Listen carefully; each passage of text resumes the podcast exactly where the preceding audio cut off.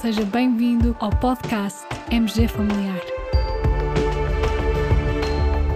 Um podcast sobre temas pertinentes que nos fazem refletir e frequentemente com implicações para a prática clínica. E damos as boas-vindas ao nosso anfitrião, professor Carlos Martins.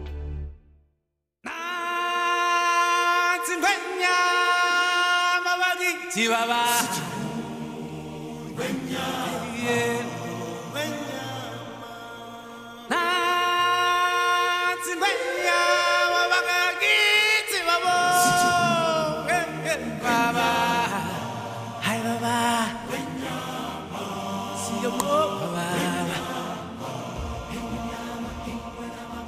Caros colegas, é sempre um gosto quando se junta a nós a Sofia Batista. Olá, Sofia, bem-vinda a mais um episódio do podcast MG Familiar. Olá, olá, colegas, sejam também bem-vindos a este episódio. Os nossos colegas não sabem, mas a Sofia gosta de ler diversas publicações científicas. E eu, aqui do meu lado, fico sempre curioso com as sugestões que ela traz ao nosso podcast. Então, diz lá, o que trazes hoje para partilhar connosco? Hoje tenho um artigo que li no British Journal of General Practice, que saiu muito recentemente, no dia 4 de outubro, e achei muito interessante. Trata-se de um estudo em que se tentou avaliar o impacto da continuidade de cuidados em medicina geral e familiar, o impacto na mortalidade, nos internamentos hospitalares e no recurso a serviços de atendimento complementar. Ok, já me deixaste curioso, mas já agora, para clarificarmos conceitos, podes esclarecer melhor a importância da continuidade de cuidados em medicina geral familiar e o que sabíamos já sobre o efeito dessa continuidade nos marcadores, ou seja, outcomes relevantes para o paciente? A continuidade é um dos valores basilares da medicina geral e familiar. Muitos estudos já nos tinham falado sobre esta temática, na maioria com amostras mais pequenas, menor limite temporal, com resultados no limiar da significância ou não fazendo ajuste para confundidores relevantes. Permite-me então fazer um breve comentário. É interessante que tenhas mencionado a continuidade é um dos valores basilares da medicina geral familiar. Provavelmente os nossos colegas não sabem, mas ao nível de alguns dos colégios da especialidade de medicina geral familiar e das principais associações europeias da nossa especialidade, tem estado em curso um processo de reflexão para a definição dos core values da medicina geral familiar. E core values, no fundo, podemos traduzir por essa expressão tão bonita que tu usaste, que é valores basilares. Alguns países já concluíram esse processo. Eu próprio integro um grupo de trabalho da Wonka Europe que se debruçou sobre este tema e submetemos há pouco tempo uma proposta ao Conselho Europeu da Wonka Europe e é verdade que em quase todos estes documentos, inclusivamente na proposta deste grupo de trabalho, a continuidade de cuidados surge como um dos core values da nossa especialidade. Peço desculpa por esta parte, mas foi algo que me ocorreu ao ouvir a tua afirmação. Voltando então ao estudo, podes explicar qual a metodologia que os autores usaram? Muito bem, este estudo pretendeu investigar então o efeito da continuidade de um doente com determinado médico de família e foram selecionados três marcadores outcomes.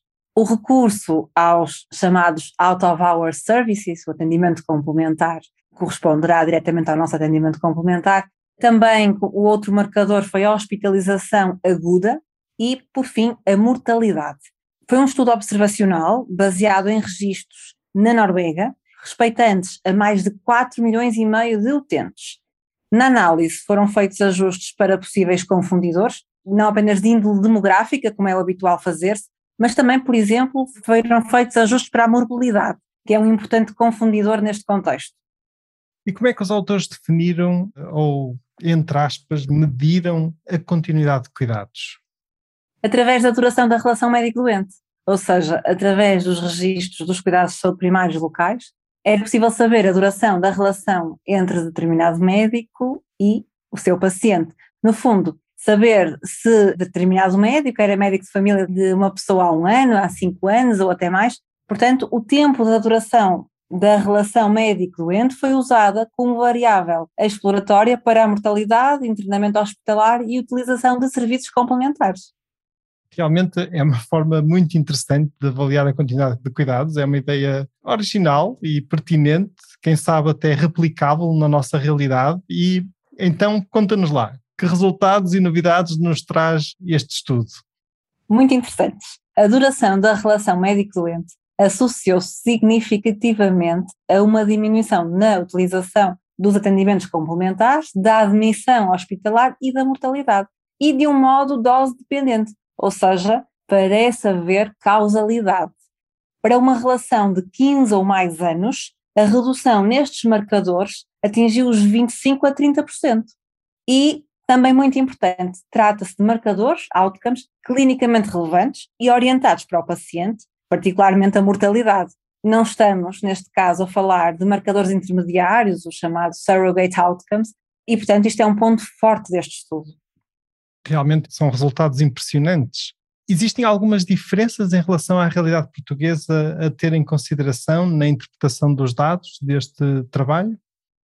Sim, desde logo o número médio de doentes por médico de família na Noruega é de cerca de 1.100 utentes por médico. Portanto, quase metade dos utentes que compõem a lista dos médicos de família em Portugal. Esta é uma consideração importante.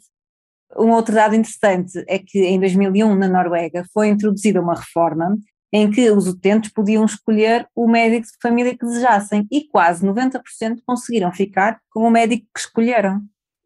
Sem dúvida que esses fatores também podem influenciar, digamos, estes resultados, ou seja, para além de termos aqui o valor da continuidade de cuidados, provavelmente uma menor dimensão das listas de utentes e, digamos, uma mais livre escolha do médico de família por parte dos utentes e da população, poderá também influenciar estes excelentes resultados. Mesmo assim, qual a mensagem principal que retens da leitura deste estudo, Sofia?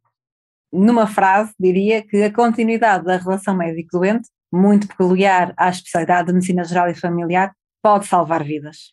A julgar pelos resultados, pode mesmo ter um impacto superior a muitas intervenções, por exemplo, intervenções farmacológicas que usamos no nosso dia a dia clínico. Por conseguinte, também podemos poupar recursos em saúde e acho que esta mensagem era importante que chegasse aos nossos decisores políticos também. Sem dúvida, Sofia, muito obrigado por nos teres trazido este artigo tão interessante Curiosamente, já é a segunda vez que abordamos este tema no nosso podcast e este artigo vem mais uma vez reforçar a importância do preservar da continuidade de cuidados a bem da saúde da nossa população. E esta realmente é uma mensagem importante e é importante que chegue aos nossos decisores políticos. Todos queremos mais e melhor medicina geral e familiar, e para isso, tomar decisões baseadas em evidência científica em detrimento de decisões baseadas no populismo ou no eleitoralismo é fundamental. E agora, Sofia, deixas-me fazer a sugestão musical? É que eu tenho aqui uma escolha mesmo, mesmo a condizer. Posso? Estou curiosa, por favor. Muito bem, caros colegas, no último episódio a sugestão musical foi uma música da Disney. E peço desculpa, mas parece que fiquei a gostar. Estais já a ouvir sons da canção Ciclo Sem Fim, do filme Rei Leão.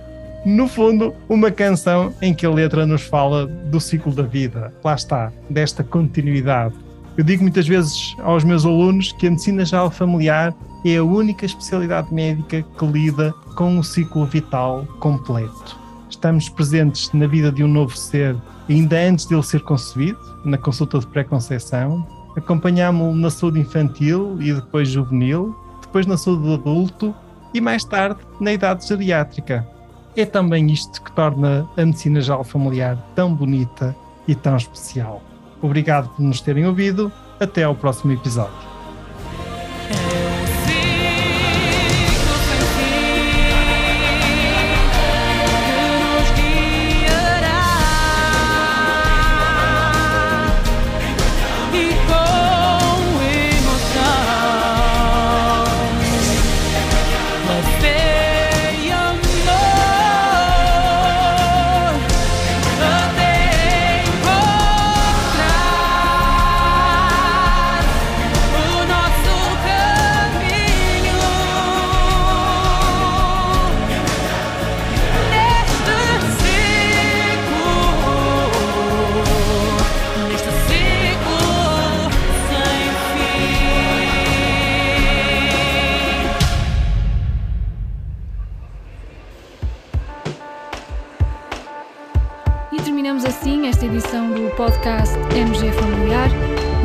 Obrigada por nos ouvir.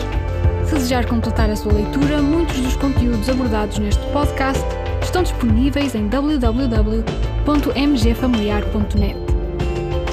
Até ao próximo episódio.